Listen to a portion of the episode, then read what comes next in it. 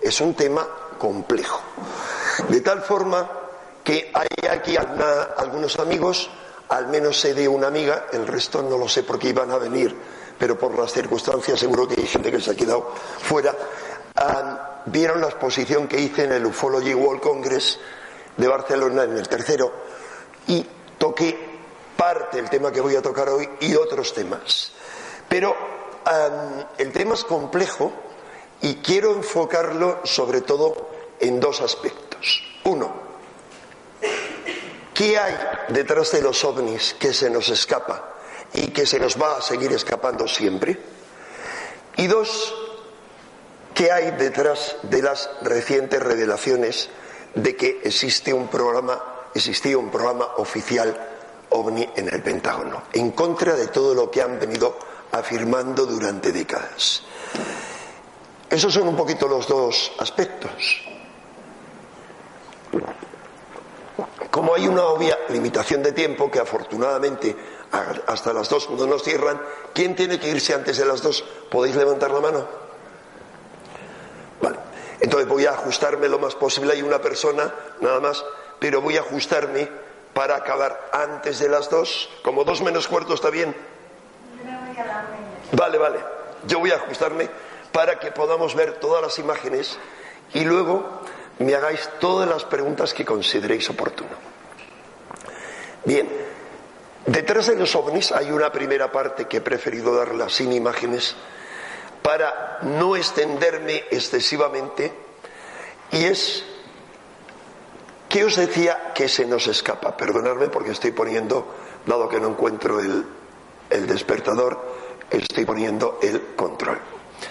¿Qué es lo que se nos escapa? Yo diría que todo.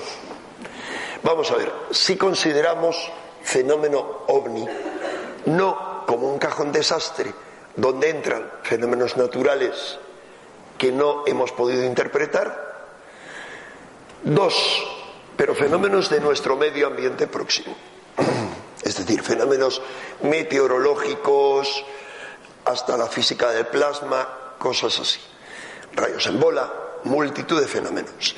Hay un segundo aspecto que serían aeronaves de origen terrestre, de origen humano, pero o muy poco conocidas o absolutamente secretas. Y habría una tercera parte amplia, pero que desde luego es solamente un pequeño porcentaje, que es lo que es inexplicado e inexplicable de momento. Y es lo que normalmente se ha entendido como que podían ser naves extraterrestres. ¿Cuál es el problema? El problema es que tenemos que abrir mucho nuestra mente, porque cuando hablamos de naves extraterrestres o ultraterrestres, estamos refiriéndonos a algo amplísimo, vastísimo. Quiero matizar primero una primera cosa para que, para que quede claro. Sobre la segunda posibilidad, la primera, fenómenos naturales, no me, no me voy a extender. Pero la segunda, tecnología terrestre. Eh, lo que quiero es atajar la posibilidad de que alguno piense o afirme que todos los fenómenos que no son naturales y que son tecnológicos podrían ser tecnología terrestre. Esto es una hipótesis que se ha planteado, se ha desarrollado muy a fondo, sería material para una larga charla por sí misma. En cualquier caso, va a ser materia, parte de la materia de una charla, que sería como la continuación o el complemento a esta, que daré en las conferencias que organiza el grupo EPTA en la calle Serrano. Los lunes abriré el curso, como otros años, el segundo lunes de enero. Es a las siete y media, lo podéis buscar quien os interese.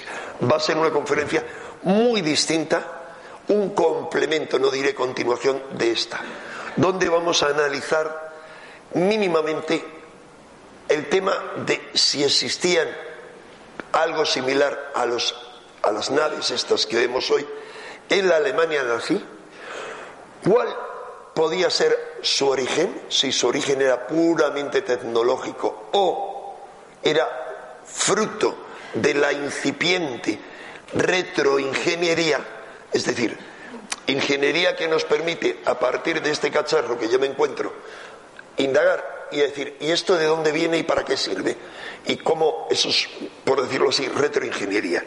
Si es retroingeniería de alguna nave capturada por alemanes y por italianos, como hay claras referencias, una, por ejemplo, capturada supuestamente en Italia según documentos de la época, que Mussolini le dio el control para investigarla a Marconi. Bien, para atajar ese tema no nos podemos remontar a las, los ovnis, vamos a decirlo así para llamarles de esa manera que es universal, que se vieron en 1947, 1950, porque podían ser ya producto de esa tecnología. Ahora bien, hay varias cosas que ya entonces se daban y que se escapan. Uno, lo que se llaman naves nodriza, de un tamaño grande, que hay algunas observaciones masivas anteriores, por lo menos del año 50, 52, 50 y anteriores, por ejemplo en Oloron, Francia. Y eran de diversas formas, una esfera enorme de la que entran y salen objetos. Pero en otros lugares es algo fusiforme, digamos, van variando y en otras ocasiones los ovnis gigantes son triangulares. Si una tecnología terrestre se desarrolla, se desarrolla en aquella época siguiendo un solo modelo.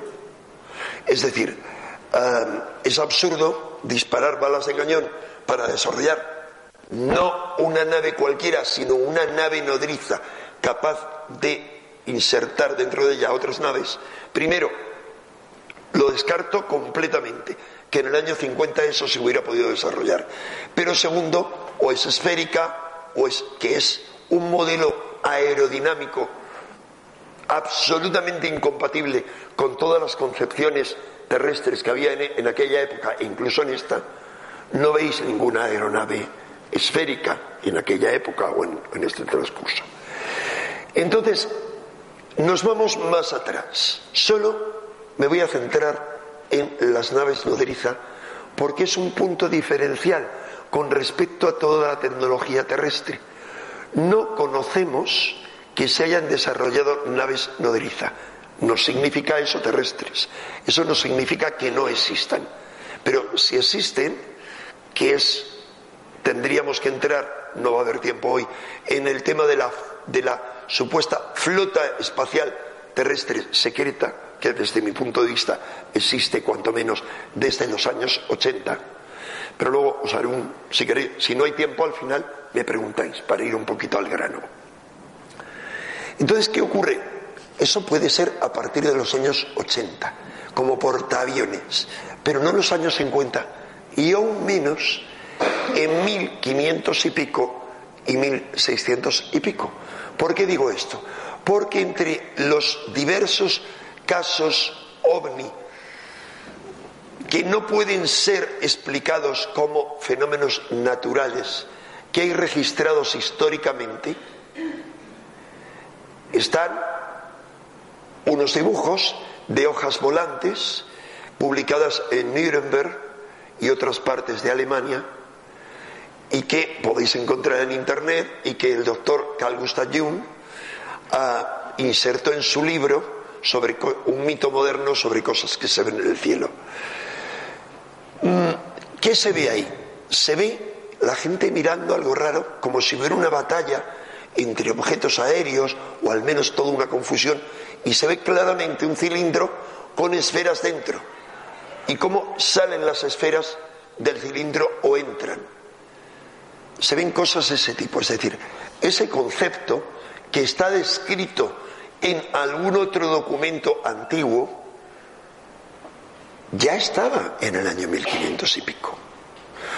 Ah, lo que llamamos hoy ovnis y antes platillo volante, ya estaba en toda una serie de escritos antiguos. Entre otros, en un, ah, en un texto ah, antiguo, pero no tan antiguo como normalmente se cree, eh, más bien editado en el Renacimiento, pero de origen anterior, que se llama el Liber Prodigiorum, el libro de los prodigios de Julius Obsequens. Ahí hay un montón de cosas extrañas y entre otras escenas aéreas que nos recordarían a los actuales ovnis.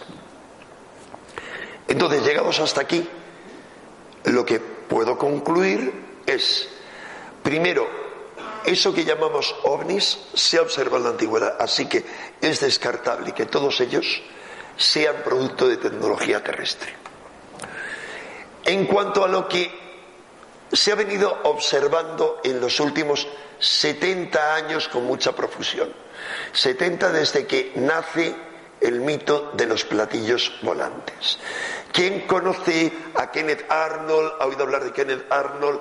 Que el 24 de junio del 47, podéis levantar la mano, Kenneth Arnold, que el 24 de junio del 47, muy pocos tres, entonces vale, ah, volando sobre las montañas Cascada en el estado de Washington, es decir, en el, no donde está la capital, sino en el extremo opuesto, en el noroeste de Estados Unidos, debajo de Canadá, observa algo moviéndose en el cielo.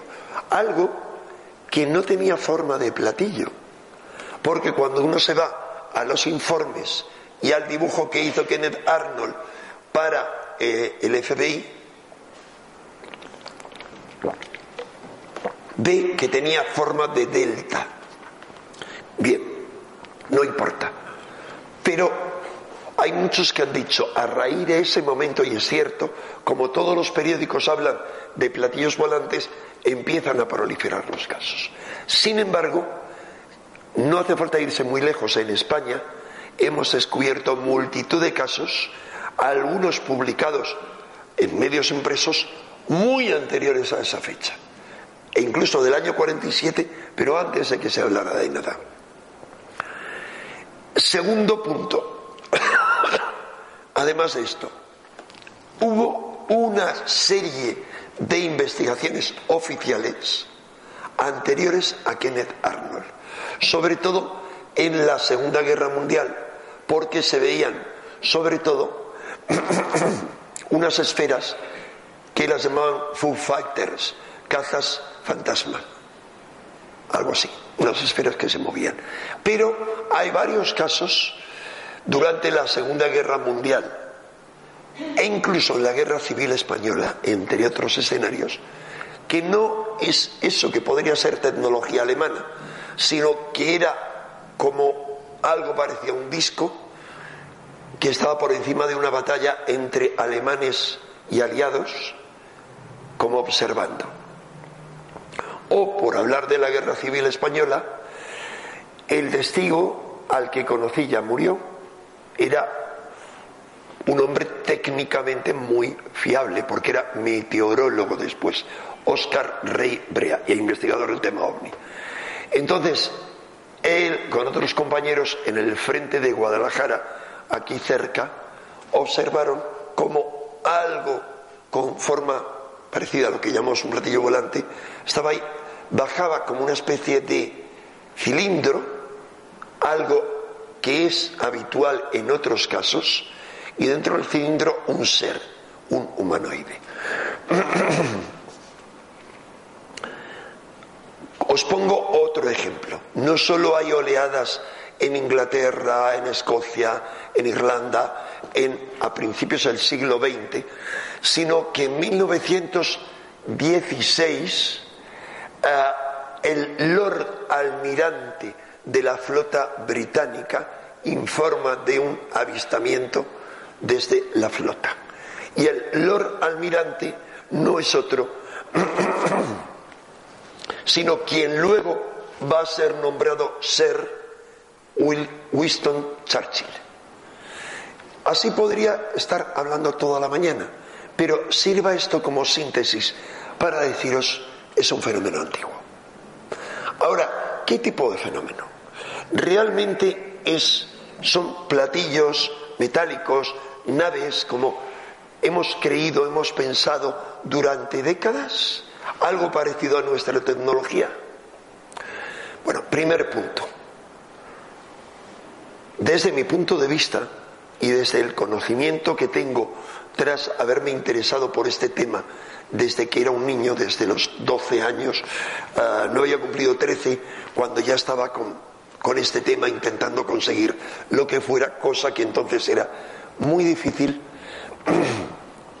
Mi conclusión es que no todos los ovnis son ni parecidos siquiera, sino que son de naturaleza muy diversa. Vamos a ver. Y no solamente los ovnis, sino toda la fenomenología relacionada con el fenómeno ovni. Para no para que no os lo toméis como una opinión mía, os cuento algo que descubrí hace poco en un libro que yo tenía en inglés en portugués Ah, pero se publicó en español que es más fácil de leer, porque lo otro me había dedicado a ir a los casos. Y el autor del libro, lamentablemente, es un psiquiatra del máximo prestigio, jefe de psiquiatría en, ah, como catedrático en Yale, el doctor John Mack, ganador de un premio Pulitzer por su biografía de Lawrence de Arabia, de D. H. Lawrence. Eh, este hombre empezó a estudiar el tema de las abducciones con escepticismo. Porque cuando uno estudia las abducciones, como otros muchos eh, epifenómenos, subfenómenos relacionados con el fenómeno ovni, uno dice, mm, esto hay algo que no cuadra. O sea, esto no, esto no. No, pero por otro lado hablas con los testigos y dices, y estudias a fondo el fenómeno y dices, pero es que hay algo que sí. Os pongo algunas pinceladas. De repente hablas con testigos y hay algunas personas aquí, pero no sé. Bueno, por ejemplo, yo os pongo ejemplo.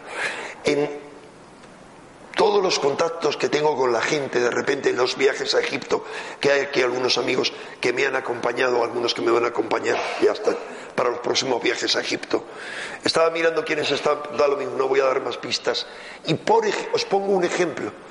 De repente hay una persona que me cuenta sus vivencias, sueños, pesadillas, etcétera. Y eh, para no dar más pistas, porque hay que preservar la intimidad de los testigos. Mientras que le ocurría todo lo que le ocurría, no solo a esa persona, sino familiares y vecinos del pueblo, con todo tipo de fenómenos extraños, presencias en casa, embarazos, que luego se perdían, cosa que es habitual en las abducciones. Pero paralelamente a eso, en esa zona se observaba durante tiempo y toda la prensa se hizo eco de ello, una nave nodriza. Nave nodriza que afortunadamente un fotógrafo local fotografió cuando en ella entraba un pequeño objeto, se ponía roja en ignición y salía disparada para arriba. Ahora, en ese y en otros casos que he estudiado en persona, de repente les hacen incisiones y les ponen algo como un implante, les abren el cerebro, les meten dentro algo, tienen esa impresión, o por la nariz. Y luego vamos a estudiar esos casos y los casos de implantes que hay algunos estudiados, os diré, ninguno es convincente, no como una prueba de que hay una tecnología extraterrestre. Hay. Y sin embargo hay algo. ¿Cuál es la conclusión en su introducción del doctor John Mack, muerto joven en extrañas circunstancias, asesinado durante un supuesto robo en Inglaterra. Yo digo siempre esas cosas así porque tengo demasiada experiencia para saber que aunque uno puede caer fácilmente en la paranoia, demasiados investigadores de varios campos en los que se muevo, en los que me muevo, han muerto en extrañas circunstancias. John Mack os recomiendo su libro Abducción abducciones ha sido publicado en España por em, reediciones anómalas y dice en la introducción lo siguiente, yo lo cuento y lo venía contando, pero la boca del doctor John Mack tiene más fuerza. Nosotros solo reconocemos dos tipos de realidad.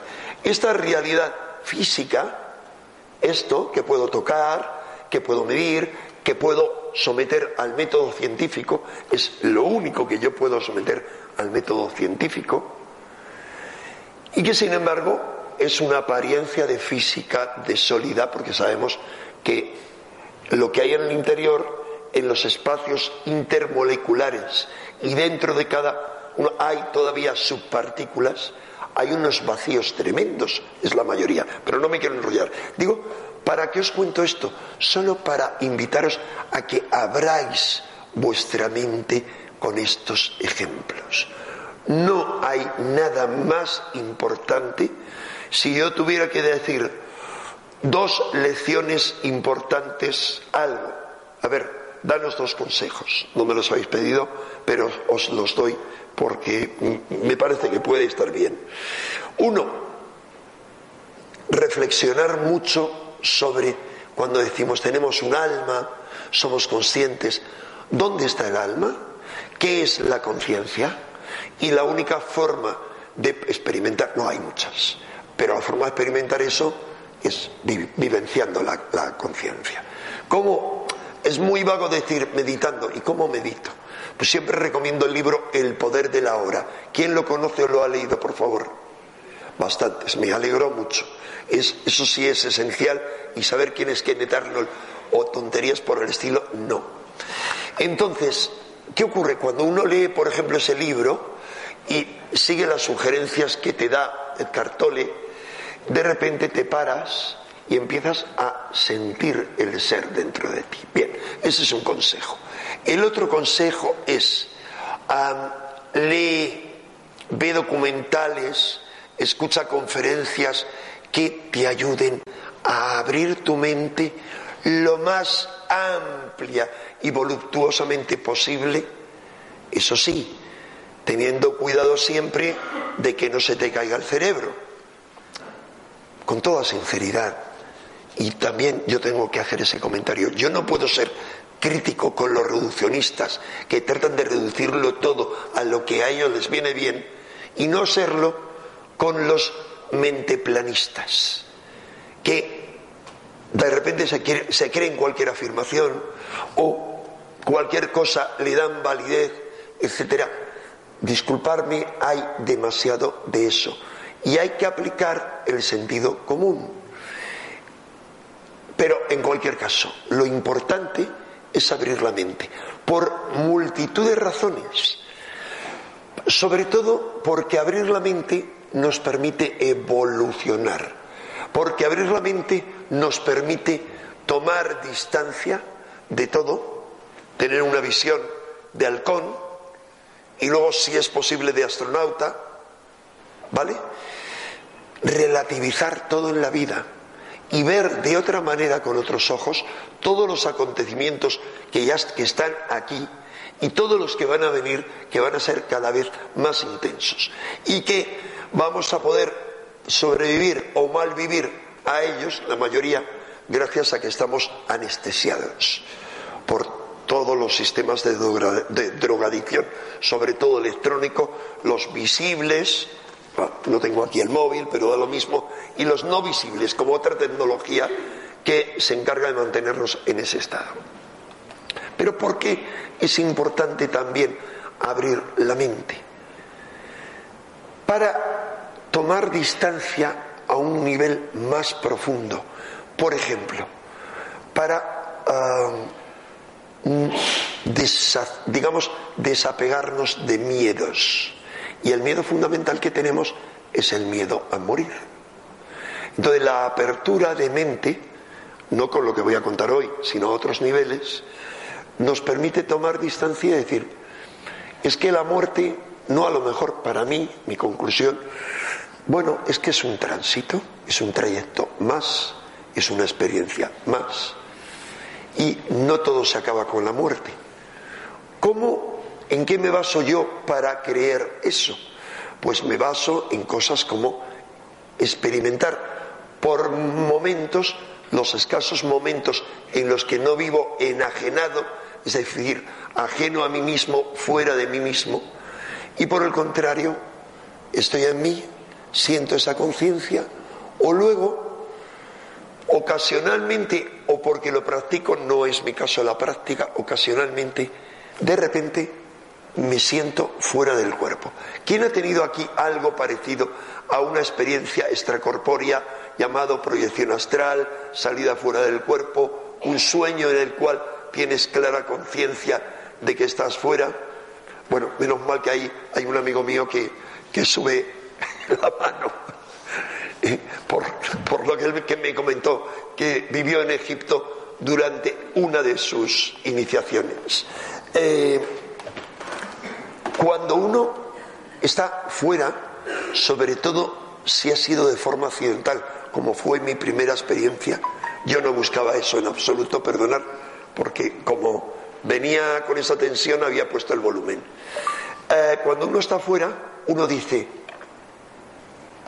o uno piensa después, oye, al igual que yo soy capaz de exteriorizar la conciencia y sentirme no sé dónde, cuando me muera, esa conciencia es capaz de trascender.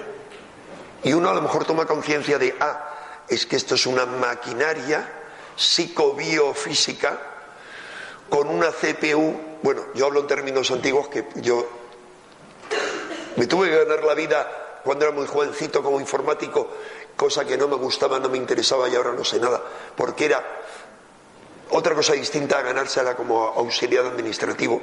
¿eh? Entonces, esa CPU o unidad central de procesos que tenemos aquí, vale, y cuando eso se desconecta, hay lo que Arthur Kessler llamaba el fantasma que habita la máquina. Es decir, el fantasma se va y se va a otro sitio. Bien, volviendo a nuestro tema, os hablaba de apertura mental. Lo que nos cuenta el doctor John Mack es, hay la realidad física y la realidad psíquica, objetiva, subjetiva. Y entonces decimos, alguien que ha vivido tal experiencia, una abducción, es o da pruebas o es que se lo ha inventado. O se lo ha inventado, o es una alucinación, o es no sé qué. Vale. Os pongo un ejemplo. Uh, Además de Iris, que sé, pero Iris también. ¿Alguien más estuvo aquí en el Ufology World Congress? Oh, vale, ok, por lo menos hay dos personas. ¿Recuerdas que el granito ahí fue que Michio Kaku, que lamentablemente yo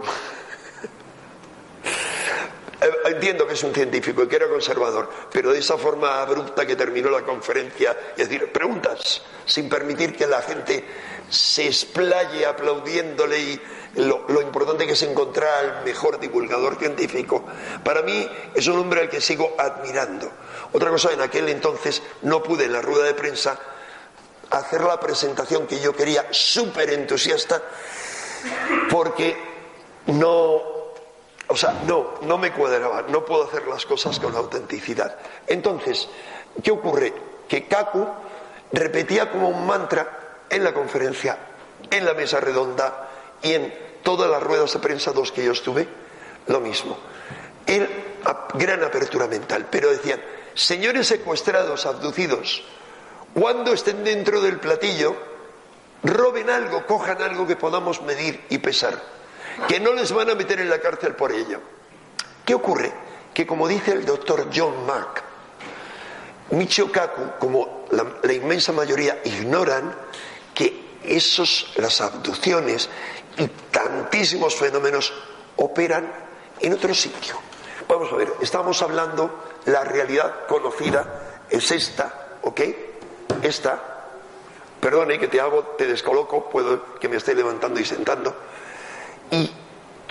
toda la realidad conocida es esta mesa, ¿vale? Pero resulta, o sea, no es solo esto de aquí, sino que es aquello es todo lo que seguimos avanzando. ¿Y qué en qué hemos avanzado? Que no sabíamos hace algo más de un siglo. No sabíamos todo lo que nos ha enseñado la física cuántica, que es una brutalidad sobre eh, lo que llamamos realidad, que hay más allá de ella, eh, sobre lo eh, relativo del tiempo, tampoco la física relativista, pero si nos vamos a hace 50 años, no más, 60, cuando yo, bueno, 50 y algo, cuando yo empecé con esto, se reían de mí, y me decían, pero si por ahí fuera no hay nada, o sea, no hay vida, no hay, no hay marcianos. Incluso muchos científicos dudaban, la mayoría, que hubiera planetas en torno a otras estrellas. Hoy sabemos que hay en nuestro, eh, primeramente, sabemos que nuestro sistema solar no es solo lo que vemos, que es una cosita así, sino que la heliosfera, la esfera de influencia del Sol, abarca más que esta habitación. Y hay algo fuera de lo que sabemos poco, que es la llamada nube de Oort. La nube de Oort, de la que podéis buscar cositas que os cuento, buscarlas en la Wikipedia y ampliáis. Es donde se supone que se generan, hasta hace poco se creía que todos los cometas se generaban ahí. Hoy en día se sabe que no, que hay muchos que son extrasolares, vienen de otras estrellas. Bien, uno. Dos, sabemos que nuestro sistema solar es solo uno entre los por lo menos cientos de millones de bueno, hay una discusión en cuanto al número, pero vamos, si queréis dejamos en docenas de millones de estrellas que conforman nuestra Vía Láctea, esta galaxia en la que estamos insertados. A su vez, la Vía Láctea es solo una entre las, los X millones, porque hay discusión de cuántos millones son, de galaxias como la Vía Láctea que hay dentro de nuestro pequeño universo. Eh, se especula si solo están en la superficie del universo o están en el, y el universo es representable como una esfera.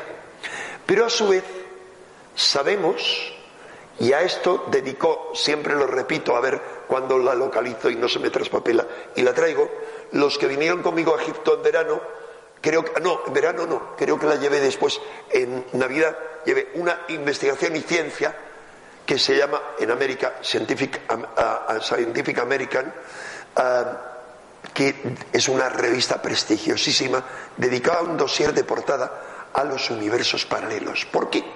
Porque nuestro universo es solo uno entre X universos, ahí el número es incomputable, porque estamos hablando de física teórica muy aceptada, pero física teórica, que conforman muchos otros universos como el nuestro, algunos paralelos, otros que se intercruzan, que conforman nuestro multiverso. ¿Vale? O sea, multi, muchos universos.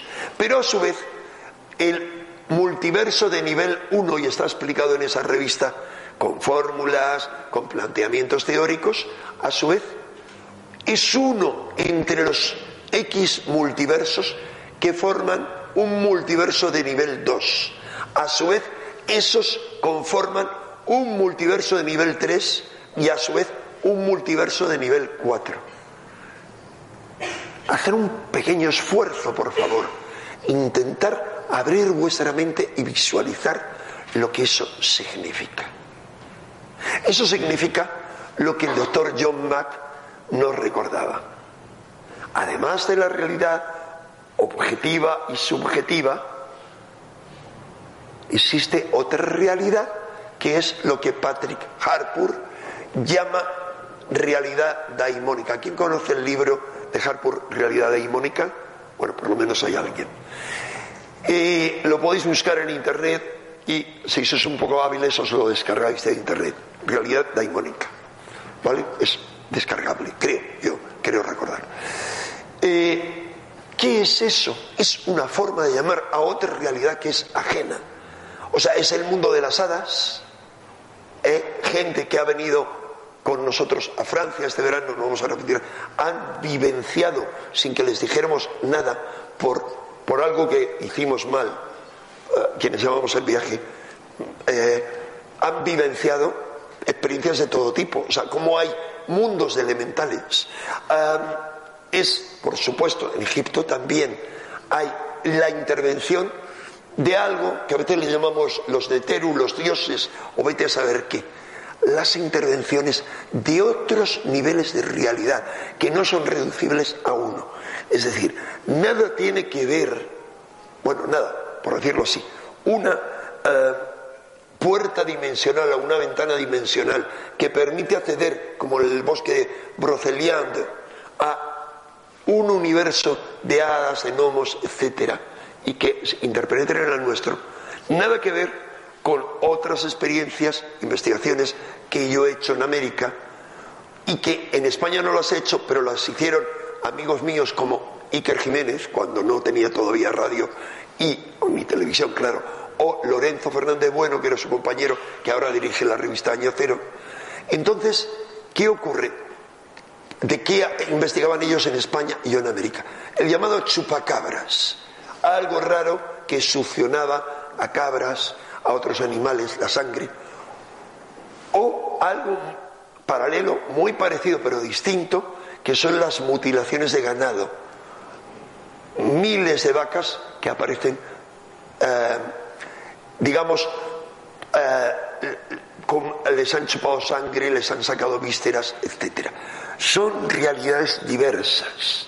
Al igual que una realidad diversa es, por ejemplo, lo contaba ayer en Marbella, las yetis, los monstruos tipo lagonés o los ah, gatos salvajes, gatos negros, que sobre todo abundan. Hay cientos, por no decir miles de casos en Inglaterra. Cuando Iker y su equipo perseguían aquí en Guadalajara un perro, un gato salvaje, yo les decía, no vais a encontrar nada. Y si, la Guardia Civil encuentra un perro, es, vale, para sacarse del medio el expediente de quien está ah, devorando al ganado. Son, he puesto algunos ejemplos. Ahora, ¿soy yo quien creo que el Yeti y todo eso es eso? No. Ah, un zoólogo que parecía antes mucho un cuarto milenio, un hombre muy elegante, alto, con gafas, que es Fernando González Siches, me decía él y otro amigo que era un gran documentalista que murió lamentablemente en unas circunstancias para mí muy especiales. Pero bueno, eso sí, hay tiempo en el coloquio, me preguntáis, prefiero no, no mencionar el nombre por, lo que pasó. Eh, me decían, no tenemos ninguna duda este es biólogo, González Siches, y ha recorrido medio mundo, eh, medio mundo, investigando cosas. Es una realidad paralela, fantasmal. Lo mismo me reconocían o a mí o a otros, bueno, no voy a, como esto se va a emitir, pero sí, a, o a otros, toda una serie de personajes muy conocidos del mundo, digamos, de la aventura de la televisión, de la escalada, que se han enfrentado y han podido grabar sonidos del Yeti o han visto sus huellas, cuando les planteas, les explicas, dicen, ahora, ahora lo entiendo. Yo no podía entender cómo un animal podía hacer eso y no había forma de cazarlo, de apresarlo. Y yo he oído claramente el mugido, he visto las huellas y luego no había nada. Bien, ¿qué es esa realidad que llama Harvard daimónica, llámala como quieras, lo que hay fuera. Es la inmensa mayoría. Es la mesa, es lo conocido hasta ahora, se va ampliando esta mesa, y lo otro es el resto. ¿Qué fundamento puede tener esto que yo estoy afirmando? No hace falta más que revisemos, os hacía, os invitaba a revisar solo algunas pequeñas cosas de lo que a nivel físico se iba descubriendo. Me he dejado la penúltima, porque no es la última. Sabéis que ya durante la última década se ha impuesto en ciencia la idea de que la mayoría del universo conocido está compuesto por energía oscura y materia oscura. ¿Quién conoce un poquito estos conceptos, por favor? Bastantes. Os invito, a, eso sí, a los que no, que lo busquéis en Wikipedia, es muy sencillo. Por tanto, es que desconocemos la mayoría. Así que enfrentémonos al fenómeno ovni con esa visión.